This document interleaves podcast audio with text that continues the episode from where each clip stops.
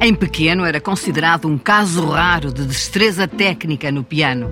Depois veio a maturidade, a criação e a interpretação. Helena Sai Costa e Sequeira e Costa são alguns dos vários mestres em tempos diferentes. Ganhou prémios, correu o mundo e inspira o ensino da música. É um dos grandes pianistas do nosso tempo. Pedro Burmester, primeira pessoa.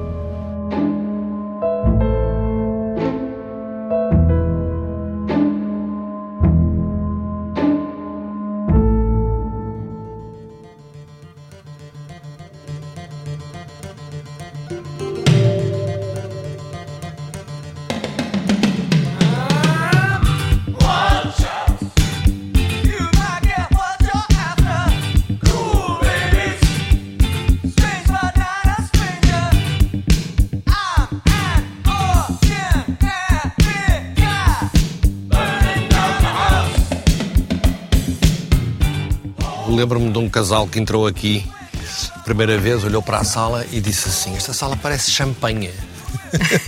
É porque ela é uma sala levezinha, uma sala transparente, uma sala com muita luz. Há uma certa evocação do barroco até, não é? Sem dúvida. Aliás, foi um dos aspectos que o arquiteto mencionou que gostaria de trazer para dentro desta sala e que estão aqui mais visíveis nos órgãos, nos falsos órgãos. É muito curioso, as pessoas que se sentam aqui não sabem que os órgãos são falsos. É uma sala que dignifica o país e surgiu da ideia de um grupo de personalidades uh, no âmbito da capital europeia, Porto da Sim, foi um momento, eu acho, acelerador para o Porto e muito definidor do Porto se afirmar como uma cidade de cultura. E a música passou a ser uma espécie, ou foi, uh, o centro do investimento maior uh, da Porto 2001. O Pedro Burmester está há 10 anos sem tocar na cidade e volta a tocar aqui creio que em 2013, uhum. com um, certamente um sentimento forte de fazer as pazes com a cidade. Sim, foi um momento especial, foi um protesto simbólico pelo facto de o então Presidente da Câmara, que entrou em 2001, não ter agarrado naquilo que herda e ter desprezado de alguma forma aquilo que herdou em termos da Porto 2001 de, cultural. Eh, um exemplo, para mim, chocante na altura disso foi a entrega do, do, do, Teatro Municipal Rivoli a um produtor privado, por exemplo. E um mês depois uh, de, de Moreira tomar posse, toco aqui pela primeira vez, com a sala cheia. Foi um momento muito emocionante, muito especial. E volta depois aqui, em 2015, já para um concerto também dos cinco uh, concertos, para concertos piano, para piano e, e orquestra de Beethoven, que é um grande compositor Sim, maior, é, que, maior é, que a vida, quase. Sim, Ele que trata da, da, condição humana. Sim, com a particularidade que, aliás, era, era, ainda é uma característica desta casa, que é a justa posição de obras contemporâneas, como foi o caso com os concertos de Beethoven. Então a sala estava cheia e, e na altura, quem programou, programou uma parte com música contemporânea difícil, dura, e depois Beethoven. E, portanto, o compositor residente, que era o Helmut Lachmann, que é um grande, um grande compositor alemão, dizia-me assim: Eu nunca tive salas tão cheias para ouvir a minha música, as pessoas vinham por mim, mas eh, levavam com a, com a música dele, levavam entre aspas, é, é evidente. Após um desses concertos, quando chega à casa há uma grande desilusão. Tinha sido assaltado. Descobriu isso. Pois, olha, é uma das razões que eu às vezes fujo de, de, de ter muita exposição pública, porque aconteceu isso, é verdade, nesse dia, como foi tão, tão falado esse regresso, eh, esse concerto, houve quem dissesse, espera aí, de certeza que naquela noite não está lá ninguém em casa. Portanto, cheguei a casa, tinha a casa virada do avesso, é verdade. E não estava ninguém em casa? Não, não estava ninguém em casa, estávamos aqui vem por aquela porta e entra-se uhum. muito focado. Uhum. Não se olha para o público. Olha, olha. A parte pior é que acontece antes de passar a porta. A parte toda do dia, de nunca mais chegar à hora, de, de... e isso não melhora muito com o tempo. o... Não melhora. Mas quando se passa a porta, eh, geralmente é bom. Geralmente é, é agora. É agora. Vamos lá, vamos lá.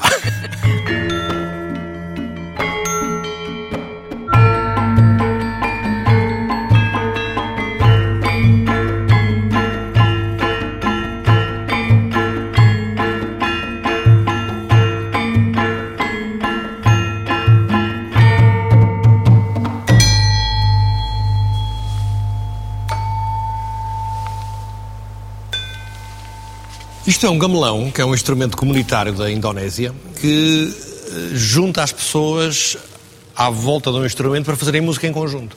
Eu acho que desenvolve outros lados do cérebro. Isso está, está, está aliás, relativamente estudado até. Eh, e, portanto, todas as crianças, mais cedo ou mais tarde, deviam passar pela música, porque eu acho que só faz bem. E o que é que pensou o músico que podia ser uma casa da música? Dito de uma forma simples, que fosse para todas as músicas e que fosse para todos os públicos. Isto é, é uma frase fácil de dizer, difícil depois concretizar. Eu acho que a Casa da Música tem esquecido isso nos últimos tempos. Acho que se devia então- voltar a lembrar que é para todos e que é de todos e que é, é um serviço, que presta um serviço público. Volta, e volta como diretor artístico sim. e educativo. Sim, em, sim, em 2006. Fiz três anos de direção artística, achei que tinha que o fazer, embora na, na, na minha, na minha cabeça já estava depois venham outros. E foi o que eu fiz, estive aqui três anos, fui embora. Agora, volto a frisar, a Casa da Música devia voltar ao seu ADN, o Estado e a Câmara deviam ser mais interferentes na definição das estratégias da política uh, desta Casa, para não deixar entrega aos privados que vão tomando o espaço quando o, o Estado e, e, a Câmara se demitem de alguma forma de o, de, de o ocupar. Daqui vê-se a cidade no seu melhor. Gosta deste Porto? Gosto. Eh, o Porto é a minha cidade, portanto. Uh, tanto gosto como não gosto, como me chateio, como, como, Isso faz parte do ADN portista, tanto gosto como não gosto, chateio. Não é só. Mas. Uh... Então porquê é que não vai morar para Lisboa? Quando tinha 20 e tal, uh, pensei e, e, e não fui. E não fui. E agora já não vou. Mas porquê é que se entaramelou todo para me responder? Porque gosto mais do Porto.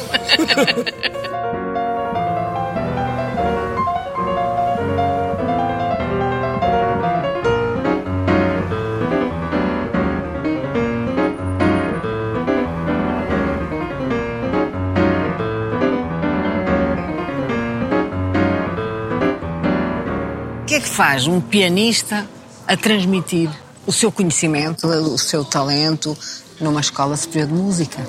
O ensino da música de, em Portugal deu um salto qualitativo gigante nos últimos 20 anos. Esta escola é prova disso. Esta escola tem 30, eu comecei aqui logo em 89, 88, fundada pela Helena Sai Costa, entre outras. Nós temos hoje em Portugal um conjunto enorme de, de excelentes professores espalhados por, por todo o país. Eu diria que na Zona Norte há mais e melhores. E, e, e, o, e o histórico diz-nos um pouco isso. Nós fomos ver os prémios Jovens Músicos dos últimos 10, 15 anos. Eu diria 70% dos prémios Jovens Músicos são do Norte. Tocar, compor, improvisar. É a missão hoje do ensino superior de música sim, o ensino melhor do que antigamente? Sim, tem que ser mais abrangente. O ensino há 20 ou 30 anos atrás era mais uma linha.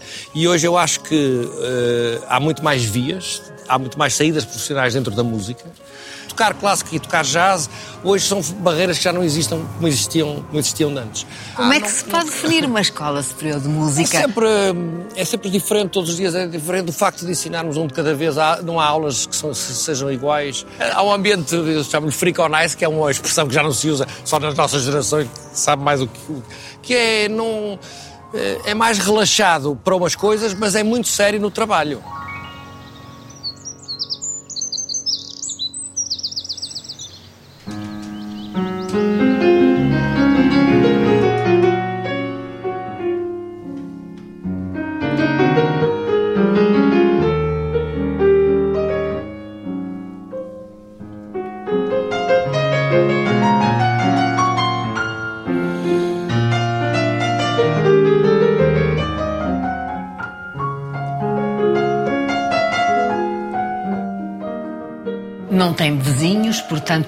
Piano ecoa pela noite dentro sem Sim. mudar ninguém. Sim, é verdade. Posso tocar a qualquer hora. É verdade que o pianista não tem que ter uma mão grande? O pianista tem que ter uma mão versátil, aberta, que abra muito e, e ter isto grande, porque isto é o a sustento da, dos dedos, digamos. Mas eu tenho uma mão não muito grande, mas muito, muito versátil, não é? Bernardo Sassetti.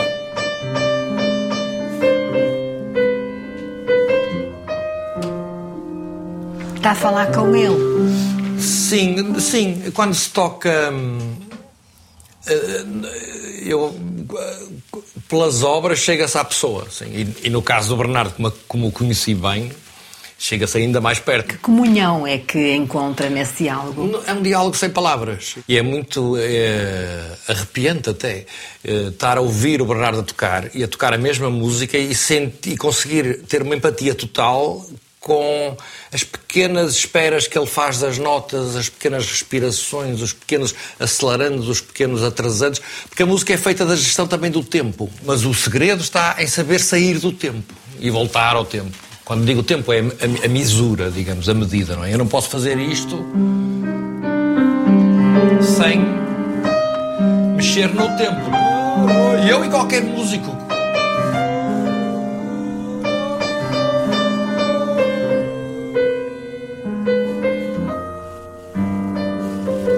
E estas pequenas respirações, as pequenas esperas, eh, estão no, no Bernardo a tocar e é muito arrepiante porque ele já cá não está e é como se estivesse. O piano é a sua vida, Pedro?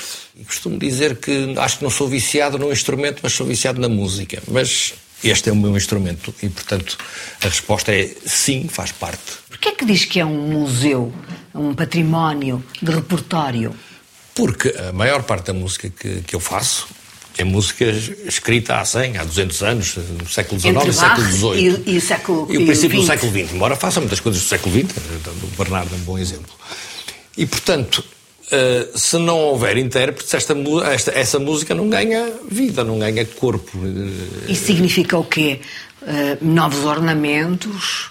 Outros arpejos? Como é que é que se chama? Significa outra pessoa a meter-se entre, entre a obra e o público. Então é um caminho para onde a música? Por exemplo, se eu ouvir a, a, a Paixão segundo São Mateus de Barre, ou o, o, uma obra do, por exemplo, Olivier Messiaen, que são, eram dois compositores que escreviam para, para Deus. Se há fé, está ali, feita palpável, feita matéria. É o único momento em que o homem pode tocar o divino, ou pelo menos estar mais perto?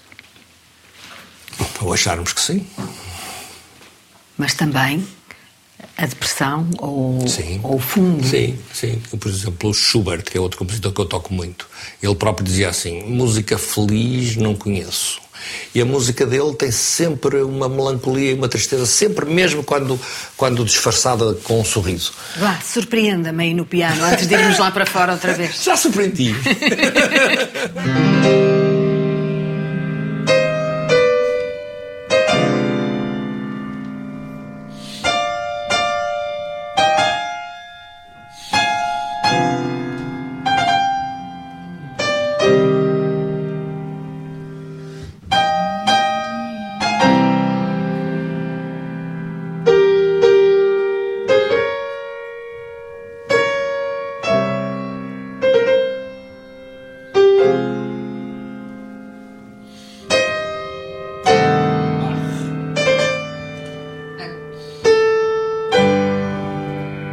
Agora que já tocamos as portas do céu, vamos, vamos embora.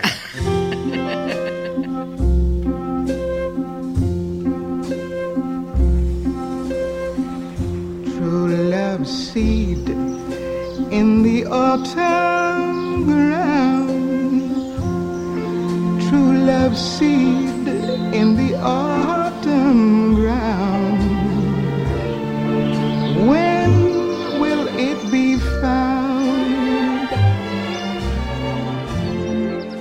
que uma criança nasce 100 anos antes de nascer. Não sei se é o caso do Pedro, mas a verdade é que estudava escalas com a sua mãe a ler-lhe os clássicos. Esse início da música que, que a minha mãe uh, acompanhou muito de perto, estimulou e fez crescer.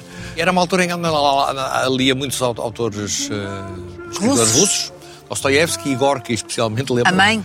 A mãe do Gorky mas também Crime e Castigo, me lembro, nessa altura. Eu, era, eu tinha, comecei com 6, 7, 8 anos, portanto foi nessa fase. Levar com o Crime e Castigo com 6, 7 anos. É coisa séria, não é?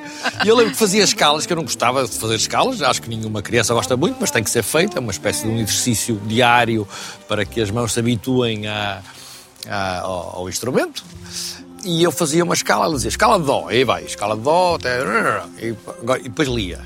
Depois lia, lia um parágrafo, agora outra escala, lia outro parágrafo. E o Pedro ouvia? Eu ouvia. Te lembro muito de ser miúdo e ouvir coisas que não entendia, mas gostar de as ouvir. Uh, e ela mãe chorava? Chorava na história da Ana Pavlova, que era uma bailarina russa, que era uma história muito triste, muito dramática.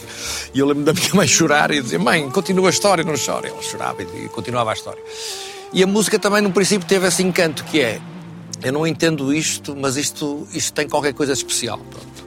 E, e esse, esse incutir desse pensar com o sentir devo muito à minha mãe. Era a Inês. Era a Inês. E são cinco irmãos. Cinco irmãos. De uma cinco mãe portuguesa, uhum. mas de um pai de origem alemã. Sim. Alemã e espanhola. espanhola. Até tinha lutado na Segunda Guerra Mundial Até tinha do lado lutado alemão. na Segunda Guerra Mundial, coisa uh, extraordinária, quer dizer, uh, porque ele, ele deixou no Porto, ele vivia na Foz, era da burguesia da Foz, e de um dia para o outro está na Segunda Guerra Mundial em 1941 com 18 anos. Viu cenários dantescos que eu creio que vos quis poupar Ele contava histórias que nós só vemos em filmes voltou em 48 ou 49 para Portugal. A minha mãe que dizia sempre uh, os alemães, o, o, horror que foi aquilo, é? e alguém disse à minha mãe, ainda de ver casada com um alemão, que a minha mãe disse, nem pensar. E, e assim foi. É o segundo mais novo de cinco. Uhum. Está a fazer os exercícios, as escalas, os solfeios com a mãe. Mas tem um professor, Fernando Correia de Oliveira, que foi quem lhe ensinou as bases. Há um dia em que, aprendida a primeira escala, ele lhe dá uma música e o Pedro toca de fio a pavio. Um caso raro. Foi. Essa história até está, está, relatada num livro de memórias dele. Era um personagem muito engraçado e até escreve, fala do Pedro e da Inês, eh, sendo eu o Pedro e a Inês a minha mãe, dizer outro Pedro e outra Inês, para além do famoso Pedro e Inês da nossa história. O que a Fátima disse está correto e eu aprendi primeiro o solfejo, a decifrar o, o código, a ler, a ler as partituras mas nunca tinha, nunca tinha tocado piano. E a primeira aula ele põe a partitura e diz: explica-me assim: está aqui a partitura, está aqui a música, o Dó central é este. E agora vê lá o que é que consegues tocar. E eu pensei: o Dó central aqui, o Ré ali, o Si é colar, porque já sabia, portanto fiz aquilo ao fim sem, sem uma hesitação. Fácil. Mas era uma exceção à regra. Era uma exceção à regra. E ele disse ele, à Inês? E ele disse à minha mãe: nunca vi tal coisa. Acho que o seu filho nasceu para isto. eu lembro de ficar espantado com o espanto dele, porque eu não achei que tinha feito grande coisa. Vamos a perceber mais tarde que ser pianista requer outras expressões, uhum. não só as funcionalidades e o domínio da técnica. Verdade, verdade. Mas voltamos a essa família entrenecedora que vive no Porto, com cinco filhos, uh, num tempo em que essas pessoas que viviam uh, de uma forma cómoda, sim, tinham sim. direito a tudo. Sim, Mas verdade. a música foi-lhe colocada como um rumo. A exigência foi sempre grande, ou seja, se é para fazer isto, é para fazer bem. Era o que a é mãe para fazer dizia. muito bem, sim. Portanto, essa exigência era diária, era contínua, da minha mãe e dos meus professores também. E vai caminhando com os seus irmãos logo relacionados também com artes, um pintor, uma fotógrafa, outro arquiteto, por aí fora. Frequenta o colégio alemão. alemão. E o que é que que acontece Sim. em casa de Mateus, quando pela primeira vez uhum. vê frente a frente um professor francês que lhe tirou as peneiras, digamos assim. E muito bem. Lembro-me recorrentemente da lição que aprendi com ele, que foi exatamente aquilo que eu eh, referi há pouco de, de não achar que aquilo que eu fiz, aquilo que me era fácil, não achar que tinha grande valor.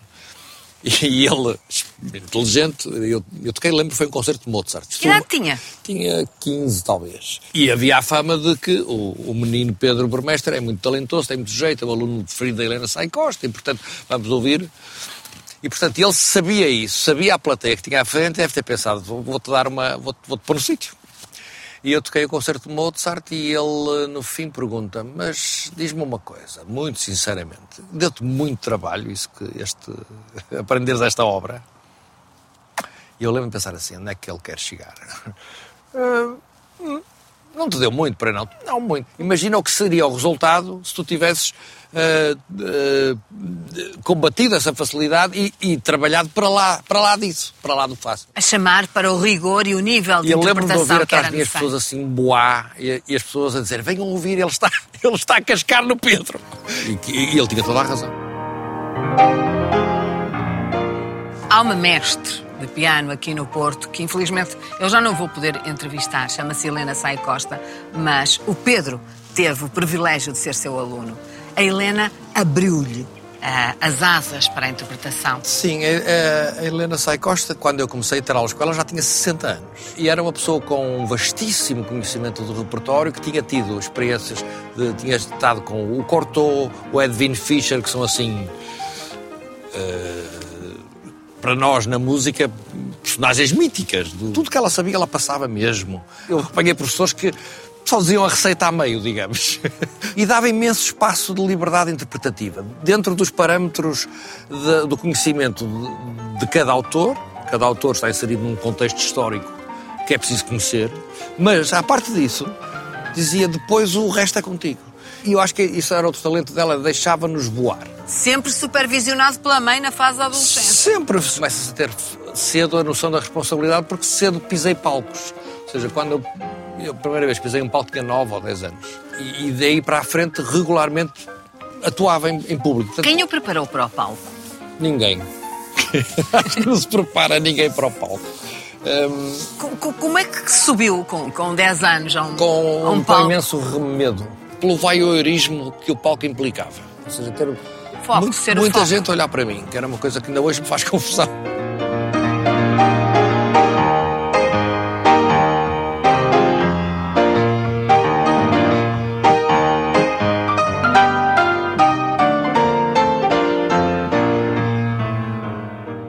ganha o seu primeiro prémio? Ganhei os prémios da Juventude Musical, os concursos Parnasse, que eram concursos internos, digamos, aqui nacionais, do Porto. aqui do Porto, neste caso. Viana da Mota? Viana da Mota é mais tarde, é quando tenho 18, é quando vou para os Estados Unidos, é mais, é mais, é mais tarde. Vai para os Estados Unidos atrás de um grande... De outro grande... Português, outro grande, Sequeira Costa.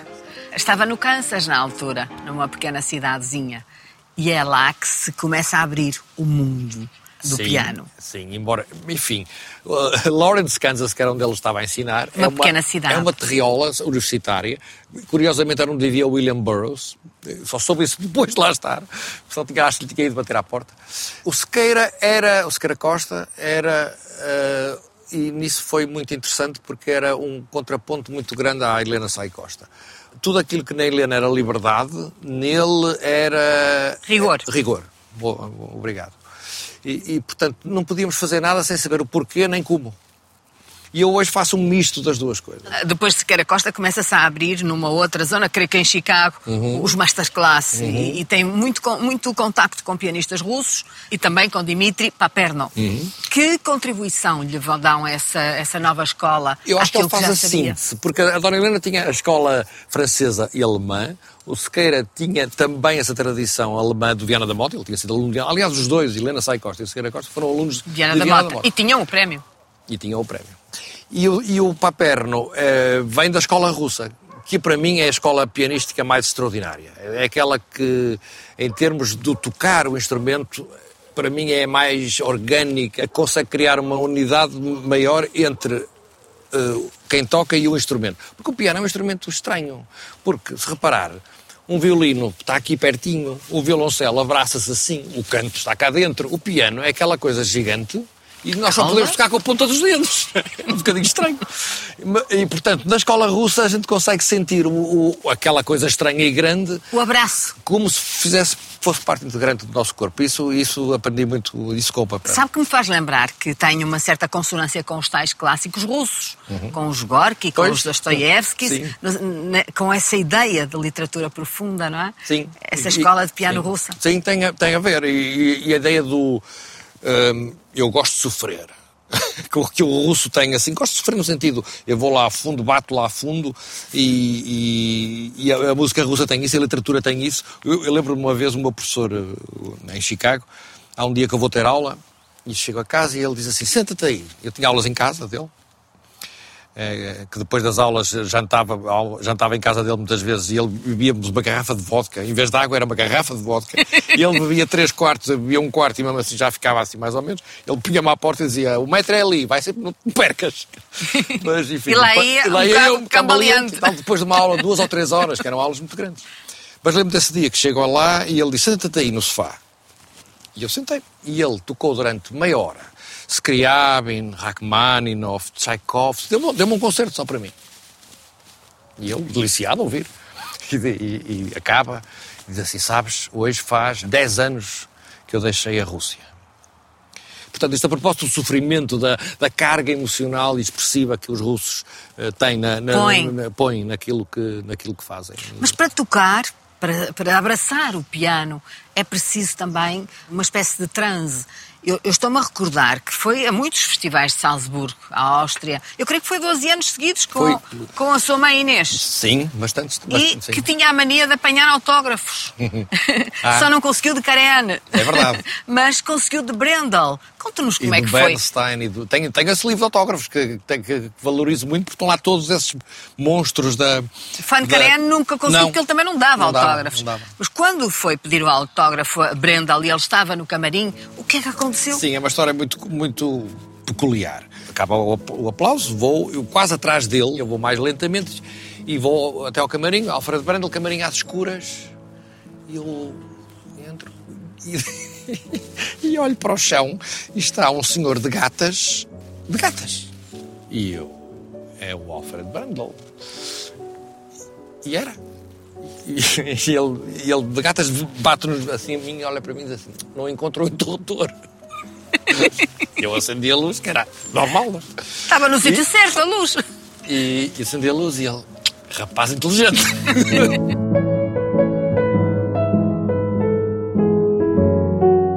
dá bem a noção de quando o, intérprete sim, sai de, de entrar, atordoado sim, sim, é de um verdade. concerto. Sobretudo de um concerto das três últimas sonatas de Schubert e da, dessa intensidade. Sim, é verdade. Uh, ele, ele, estava de gatas porque de facto ele ainda não tinha acordado para a é vida. As, depois as pessoas acham isto quase que parece que o homem, ou sei lá, que é uma coisa, parece uma coisa meio patética, mas, mas é verdade isso.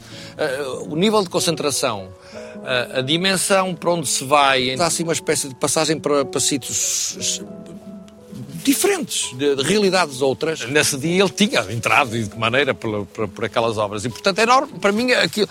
Achei curioso ele estar assim naquela. Mas achei normal. Ele estava a tentar encontrar-se no chão. Ele estava noutra. Né? Tudo que era coisas normais da vida, o Brandel era um desastre. A cortar uma maçã, a ligar um interruptor. Era um desastre. O Pedro revê-se nessa inabilidade ou inaptidão para outras coisas normais da vida? Agora tento ser mais. Porque quando se é novo, é artista e tal, a partir de uma certa idade já começa a achar coitadinho, não é? Portanto, tento ser mais, mais atento à realidade para não ser apanhado de gatas atrás de um interruptor.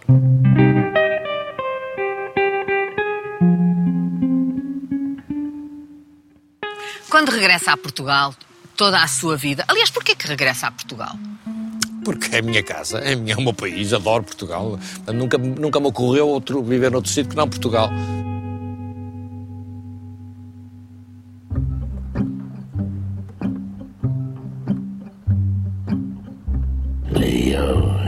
Where my heart used to be, hold the earth above me vai encontrar-se nesse momento com outros talentos que estão noutras latitudes até do país. Estou a lembrar-me de Mário Lajinha. Até hoje eu e Mário uh, continuamos a tocar, a tocar juntos e a aprender um com o outro e a, e a renovar aquilo que fazemos. Mas e a, muito diferente. E a cruzar repertórios e a ir ao encontro... Uh, ele da, do meu mundo musical e eu do dele, que são diferentes, embora a, a, formação até seja de certa forma semelhante, e foi a formação que nos, que nos uniu, porque ele precisava de um acompanhador para uma prova final no conservatório, e a professora dele, que eu conhecia, disse, porquê que não falas ao Pedro e ele acompanha-te? E, foi assim que nos Mário Lajinha, que foi muito também pelo caminho do jazz, e o Pedro, num sentido mais uh, clássico, saem esses duetos, esses primeiros discos, e constituem essa equipa dos dois pianos. Sim, sim. E depois com o, o crescer de uma relação uh, de amizade faz crescer uma relação musical. Ele vinha Ou, para casa dos seus pais? Ele vinha na altura, sim, no princípio, sim, e ensaiávamos em casa dos meus pais. Ele era de, de, do Sul? Ele era de Lisboa, sim. E tocar com o Mário é sempre, além dele ser um excelente músico, gosto muito dele e, portanto, isso, isso ajuda muito. Fazer música com outros, quando os outros são também pessoas de quem gostamos, a música eu acho que fica a ganhar.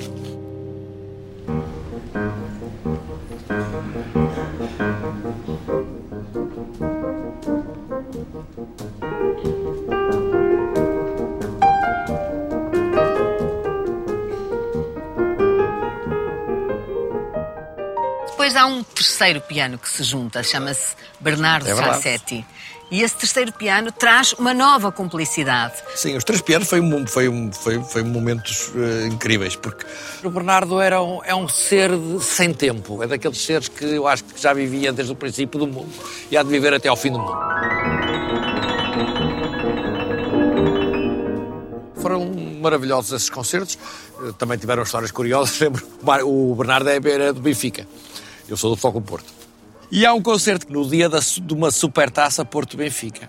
E eu tinha o telemóvel aqui, não sei, eu sei que parece mal, mas tinha, para, para, ir sabendo o resultado do jogo. Porque havia algumas, nem sempre nos três pianos tocávamos sempre. Portanto, havia algumas peças que tocavam o Mário e o Bernardo, dava tempo para eu ir ver o resultado do jogo. o Porto ganhou 2-0, se não me engano. E o Bernardo está ali a vir para o Bernardo, ele também ele sabia. Eu digo, Bernardo. e ele.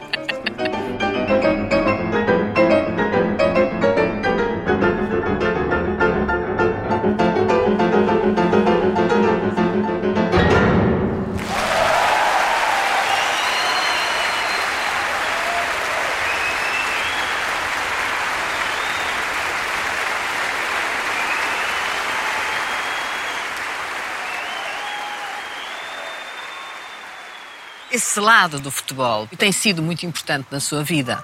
E tem a ver com a primeira infância também, porque sempre jogou a bola na rua. Se eu lhe perguntar qual é a primeira imagem que tem da sua mãe, qual é? Na altura eu, eu fiquei, eu saí assim, eu saí assim do jogo. eu tinha dito que ia para casa a uma certa hora para estudar, não fui, estava a jogar a bola. A minha mãe descobriu onde eu estava a jogar a bola e foi lá tirar a bola para eu e acabou com o jogo fiquei muito. Uma vergonha fiquei, no meio assim. dos outros. Não se faz, não se faz, não se faz. Esse clímax de adepto do futebol é atingido em 2003, quando inaugura o Estádio do Dragão. O Pedro vai eh, tocar para uma multidão de centenas de milhares, de dezenas de milhares de pessoas. Mil, 52 mil e não sei quantos. Pendurado numa grua. A ideia foi do Luís Matos, quem fez, o, quem fez o desenho do espetáculo de inauguração. Balançava? Foi, balançava um bocadinho. O extraordinário era estar em cima, a olhar para 52 mil pessoas cá em baixo, porque estava bastante alto, a tocar Beethoven. Também é uma coisa um bocado estranha, não é? E estava muito frio, lembro isso não foi fácil, porque manter as mãos quentes não foi fácil. E depois tinha, tinha o auricular, e, e há uma altura onde o banco sai da, da posição, e, e, alguém da produção diz-me assim: cuidado que o banco saiu do sítio. E, e quando ele falava eu não ouvia. E portanto foi uma luta entre tentar ouvir e o homem a dizer: olha que o banco saiu do sítio. E eu não podia falar, não tinha microfone. não tem problema, eu não, não caio. Foi essencialmente uma experiência única, única, irrepetível. É uma experiência única porque em pequeno o Pedro também tinha uma ambição que eu creio que tentava às vezes, que era levitar. Sim, pois faz parte, se calhar, da, da parte do, do, andar de joelhos atrás do interruptor. Mas lembro-me disso. Lembro-me lembro de, de, de, de, sonhar muitas vezes que levitava e lembro-me uma vez achar que aquilo era tão fácil que, que acordei meio estremunhado à meia da noite e sentei-me nos chão e disse, vamos lá, vamos lá, vamos lá. Isto consegues, isto consegues. Mas não. Pedro correu o mundo a dar concertos e recitais. Sim, sim. Quando chegava à casa, o que é que o pai lhe dizia? Trouxe o programa. Porque o meu pai fez, construiu um arquivo extraordinário. Tudo, tudo, todos os concertos que eu dei, todas as notícias que saíam nos jornais, todas as reportagens que faziam na televisão, ele guardava tudo. Ainda hoje, quando vou tocar, eh, me lembro, tenho que levar o programa para o meu pai. Gerardo Corbero. Gerardo Corbera, burmestre. Corbera, Corbera. espanhol, sim, da, da minha avó espanhola eles estão cá, estão cá, as pessoas que desaparecem, que nos são próximas, ficam às vezes mais próximas, não é? Eu falo com o pai, falo com a minha mãe, falo com Foram, o Bernardo. Foi um filho muito intenso, falo. sobretudo para Mas a Inês. um bom filho, um bom filho. Foi o encarregado de, de tratar da, das cinzas dela. Sim. Sim, não, fomos todos os irmãos. Eu, eu estou-me a rir porque tive um percalço quando lancei as cinzas da minha mãe ao mar, que eu ia indo também. Escorreguei numa rocha e quase caía no mar, ao mesmo tempo que as cinzas da minha mãe. E, e eu lembro de estar a cair e pensar, oh, mãe, não vou conseguir, ainda não é a altura. Foi um momento muito estranho. Eu rio porque, conhecendo ela também, ela provavelmente disse assim, venha, não, estava a brincar. e, e, e vivo bem com, com eles cá dentro.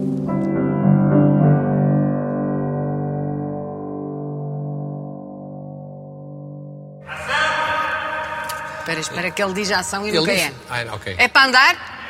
Então pronto, mas às vezes diz ação e não é. Só é passado uns peças segundos. todas e isso... Ah, é por aí. Eu acho... disseste aquela ou não disseste? Era do meio. Take 2.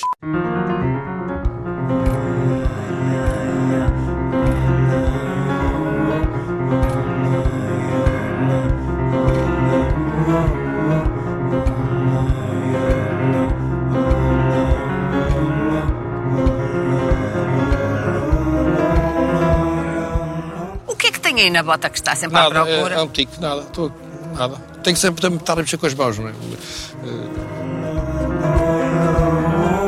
Que importância têm as palmas? É bom. Que hesitação, Pedro! Porque eu sou muito severo comigo, muito crítico comigo. É raro chegar ao fim de um concerto e dizer, ah, foi bem. E a espera foi. Eu, às vezes, quando não é assim tão bem, estou a agradecer, a pensar, eu poderia ter feito melhor, não, não aplaudam tanto.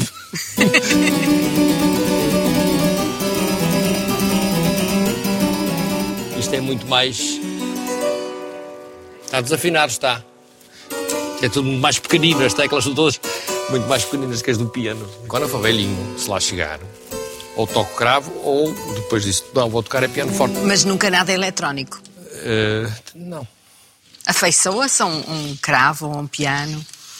Eh, sim, no sentido em que é um instrumento de trabalho, eu não me afeiçoo a objetos. Os objetos, para mim, não têm grande importância.